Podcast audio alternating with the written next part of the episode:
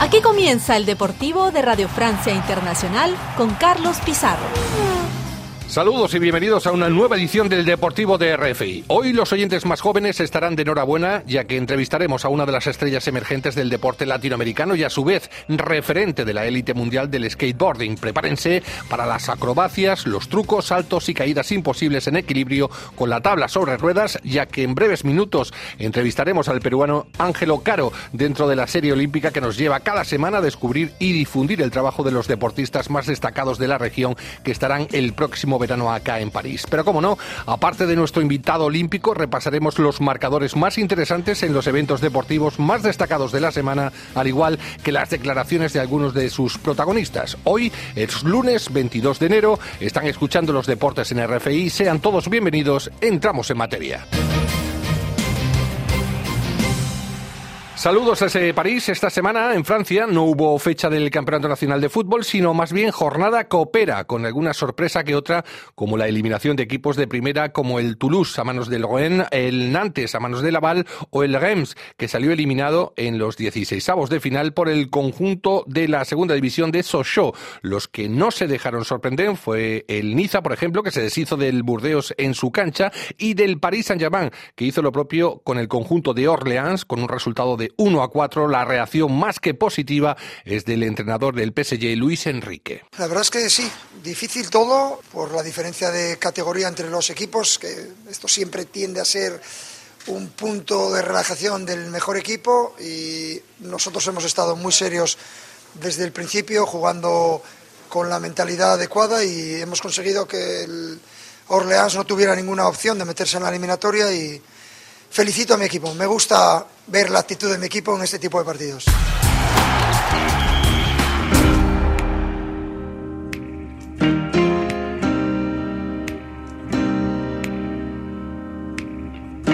El Deportivo de RFI.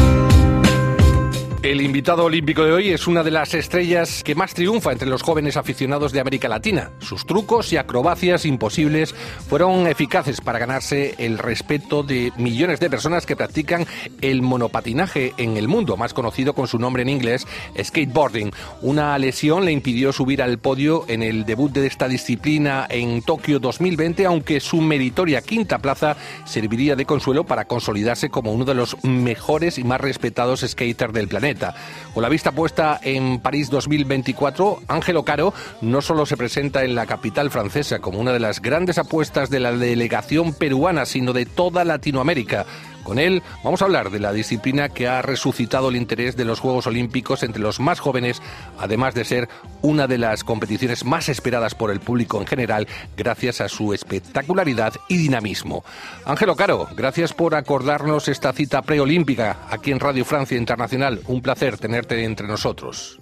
Un gusto, un gusto también estar acá presente con ustedes y por la invitación también, increíble. Ya teníamos ganas de hablar contigo. La primera de todas, ¿de dónde te llega esa pasión por el skate, por favor? Bueno, esto empezó hace más de 10 años, en verdad.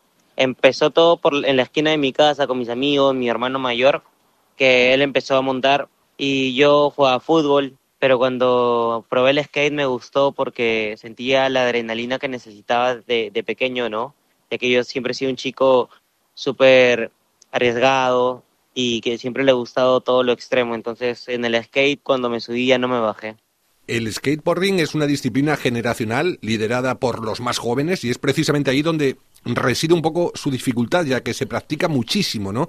¿Cómo de difícil es abrirse camino o abrirse un hueco entre la élite internacional con tantos participantes o con tanta gente que practica este deporte? Es complicado ya cuando lo ves de una manera profesional, ¿no? Pero en mi caso yo no sabía qué podía lograr con el skate, siempre fue por una pasión y hasta el día de hoy, ¿no? Pero ya cuando empecé a, a conocer más el mundo y el skate hubo evolucionando un poco más, hubieron más cosas, como más campeonatos internacionales, hasta unos Juegos Olímpicos, ¿no? Y, y al final fue, fue importante porque le dio la oportunidad a todos los skaters de todo el mundo para poder demostrar su talento y las ganas que quería. Entonces, creo que esa dificultad que he tenido por, por entrar con los, con los mejores hace de, de mi pasión y, y mi gana de querer, de progresar yo mismo, ¿no? Los que practicáis este deporte, ¿sois conscientes de la fuerza y el empuje que está dando el skateboard para enganchar al público joven en los Juegos Olímpicos? Sí, en verdad que sí, es que el skate es muy entretenido, así no entiendas mucho qué truco es el que está haciendo el, skater, igualito ves los giros y, es impresionante, ¿no? Es como un show, es como estar en un, no sé, como un circo, parece, ¿no? Porque son muchas acrobacias, entonces a la vez es, bonito porque cada uno tiene su propio mundo, ¿no? El skater lo maneja a su manera y eso es lo que a mí me enganchó en verdad el skate. Pero es una disciplina ideal precisamente para que los jóvenes quieran creer en los Juegos Olímpicos, en que se puede ser olímpicos, ¿no? Porque había una parte de, la población que estaba un poco apartada de los Juegos y gracias al skate ese interés por la gente joven también es lógico, ¿no? Exacto, exacto. O sea, con el skate, el skate ha, demostrado al final de que puede llegar a muchos lugares, ¿no? Como hasta unos Juegos Olímpicos. Salió desde la calle de, un deporte urbano hasta un, deporte olímpico y, y eso es una buena motivación para los jóvenes que, quieren demostrar su gana de, querer progresar y conocer nuevas habilidades que tienen, ¿no? El skate eso te, ayuda, el, el, skate te ayuda a superarte a ti mismo, a levantarte, ¿no? Como el skate lo demuestra, o sea, te caes de un, truco y te vuelves a levantar y lo intentas y, así es la vida, así que yo creo que eso ayuda mucho a, un joven. ¿Cómo valoras el dato de que el skateboarding ha sido la primera disciplina olímpica aquí en París en agotar sus boletos?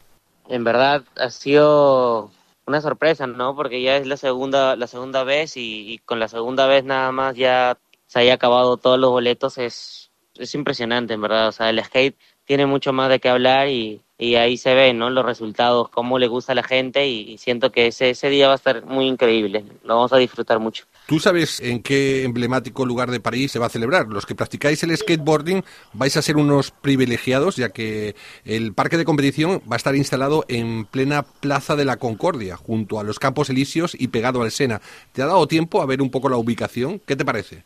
Sí, sí, sí, me parece increíble, me parece...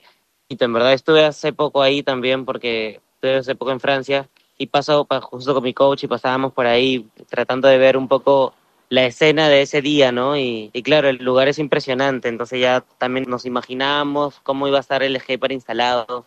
En verdad, va a ser un día increíble. Yo siento que, que va a ser un bonito día para todos, en verdad, para el público, para los skaters. Y la ubicación encima está precisa. Al menos vais a tener esta vez público, te vas a desquitar de lo de Tokio, porque con la animación de los DJs va a ser totalmente diferente a lo que se vivió en Japón, ¿no? El público te puede dar alas, como reza el famoso eslogan de una bebida energética, ¿no? sí, sí, eso, eso estamos acostumbrados a, tener la vibra del público, la energía, y eso se va a disfrutar ese día. Ya, ya me quedé con las ganas en Tokio, como dijiste, y yo siento que al final la gente es lo que, lo que, lo que hace ese momento también, ¿no? La energía.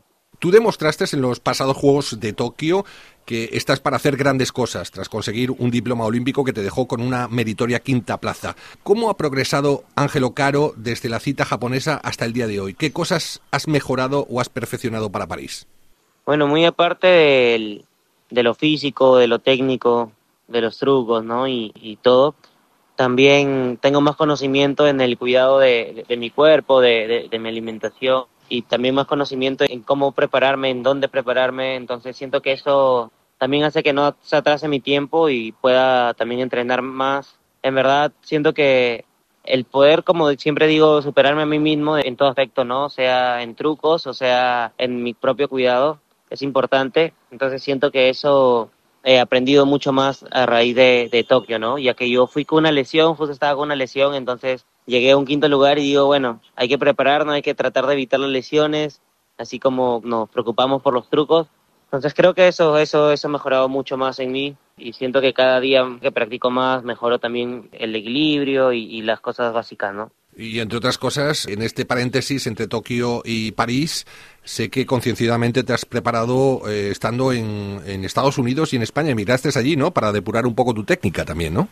Sí, eh, mi idea siempre fue ir a un año a España y un año a, Estados Unidos y eso fue lo que hice. Al final eh, estuve mi temporada por España, lo, disfruté, lo pasé muy bien, siempre entrenando y dándole duro y lo pude complementar, ¿no? Ahora estamos con Estados Unidos para poder seguir practicando. Hemos hablado de trucos, estás hablando de trucos para que la gente sepa, son las figuras que, vosotros hacéis con el skate, con la tabla. ¿Estás entrenando algún truco específico para tu participación olímpica en París?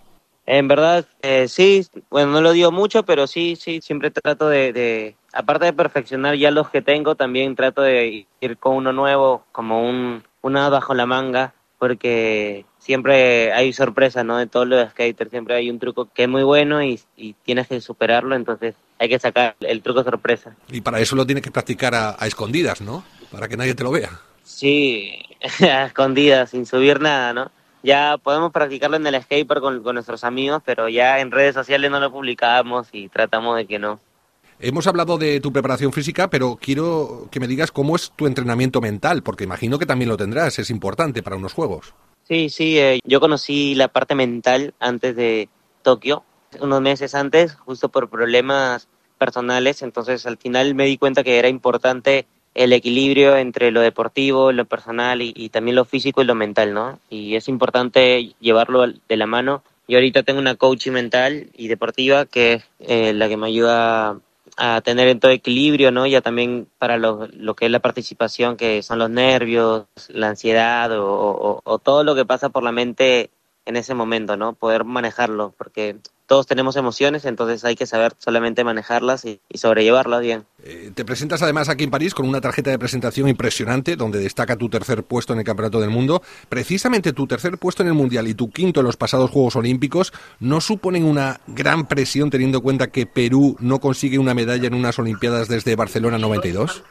Sí, sí es una presión en verdad, pero claro, no, esta es una de las cosas que también los tomo como un diferente porque para mí la presión es un privilegio, ¿no? Para varios también y, al final estar en ese momento muy pocos lo tienen, entonces yo como siempre lo digo, lo disfruto. Yo cuando monté skate, cuando empecé a montar, siempre he disfrutado, entonces voy a ir allá y disfrutar y hacer lo que, lo que estaba entrenando por mucho tiempo. Pero sí, sé que hay una presión encima, pero hay que disfrutarla, hay que verle el lado bueno y sé que al final ese diploma olímpico que, que obtuve me da las ganas para tener una medalla olímpica, entonces voy a ir con esas ganas y a ver qué sale. Y desquitar a Perú y poner a Perú otra vez de nuevo alto en un, en un podio, en unos Juegos Olímpicos. Esa es la idea, a eso vamos a representar. Vamos a finalizar esta entrevista con varias curiosidades que son algunas. Primero de ello, ¿cuántos golpes, cuántos porrazos, heridas, lesiones te has llevado desde que practicas el skateboarding? Unos poquitos, ¿verdad? ¿No? Porque la última lesión importante ha sido en tu rodilla, creo.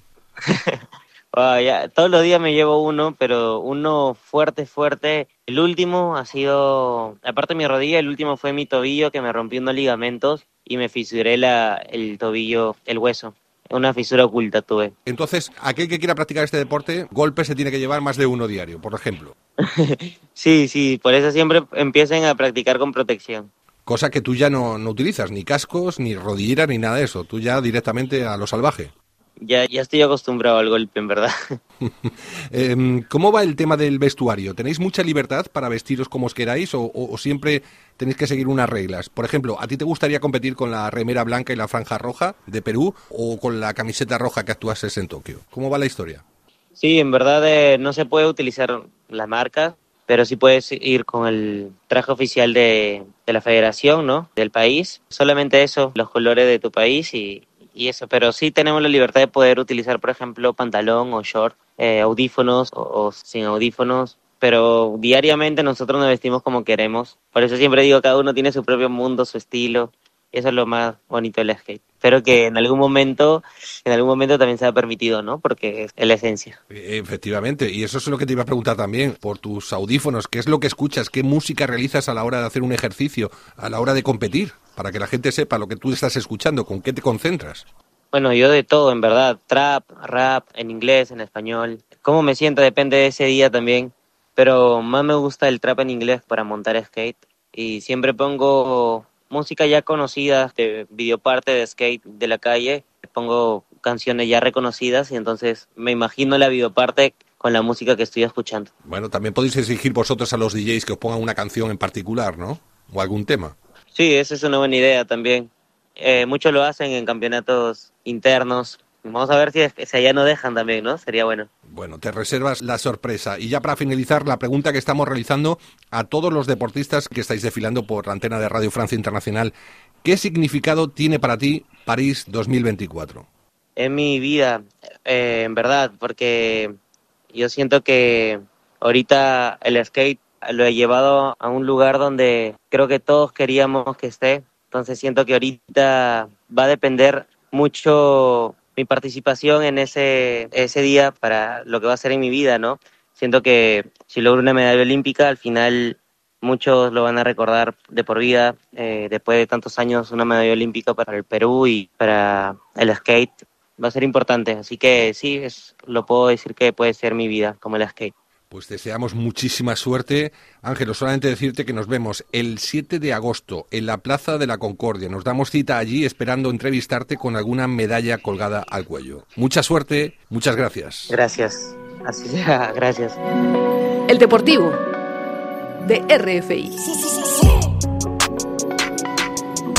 Música trap en honor a nuestro invitado Ángelo Caro, una de las estrellas más precoces de la delegación latinoamericana que estará en la próxima cita olímpica, a la espera de otro invitado o invitada para la próxima semana con otra disciplina y otro país. Nosotros vamos despidiendo con nuestra página polideportiva que se presenta bastante cargada tras la finalización del primer gran evento deportivo del año, el Rally Dakar, donde se impuso el español Carlos Sainz en la categoría de autos por cuarta vez en la historia y a su vez con cuatro marcas diferentes, pero no paran ahí los hitos ya que el piloto madrileño también fue el primer participante en ganar con un coche eléctrico híbrido, además de convertirse en el piloto más veterano en conseguirlo con 61 años.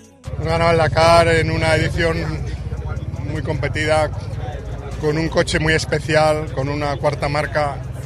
Creo que significa mucho para mí y también hacer historia ¿no? al ganarlo con este tipo de coche me alegro mucho por Audi, que apostó por él, que apostó por mí y en la última bala que teníamos lo, conseguimos y estoy encantado y, bueno, pues agradecerles la confianza y, y, bueno, pues esto ya, ya está, ¿no? Carlos Sainz ganaba en la categoría reina de coches, mientras que en motos la victoria fue para el estadounidense Ricky Brabeck, que se convierte de esta manera en bicampeón. El mejor piloto latinoamericano fue el argentino Kevin Benavides, quien acariciaba el podio con un cuarto lugar tras ganar la última etapa de esta edición. Bueno, ha sido un Dakar duro, un Dakar difícil, pero contento de haber terminado.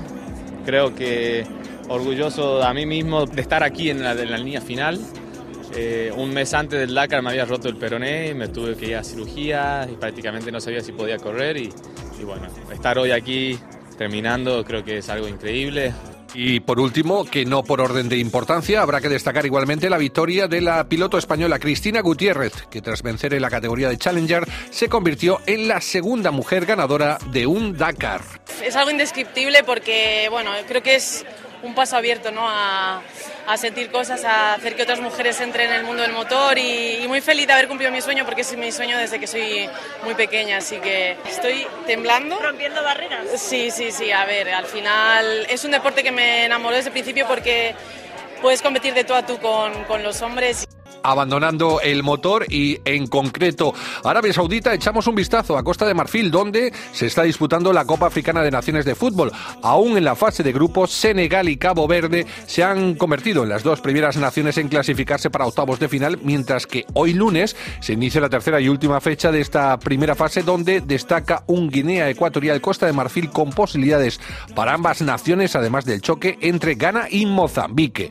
Y por último, en tenis, el abierto de Australia entra en su recta final con un Novak Djokovic clasificado a cuartos de final y que sigue batiendo récords, ya que con el paso a esta estancia iguala el récord que mantenía el suizo Roger Federer, que lograba clasificarse a lo largo de su carrera deportiva 58 veces a los cuartos de final de un Gran Slam. El próximo rival de Nole va a ser el estadounidense Taylor Fritz, quien eliminaba al griego Tsitsipas. Con esta nota ponemos el punto final al deportivo de esta semana. Dentro de siete días desvelaremos a otro deportista latinoamericano presente en las Olimpiadas de París, además de traerles los marcadores más destacados en diferentes disciplinas. Fabián Ili estuvo en los mandos técnicos, les habló Carlos Pizarro, sean todos felices en la medida de lo posible. Hasta la próxima semana.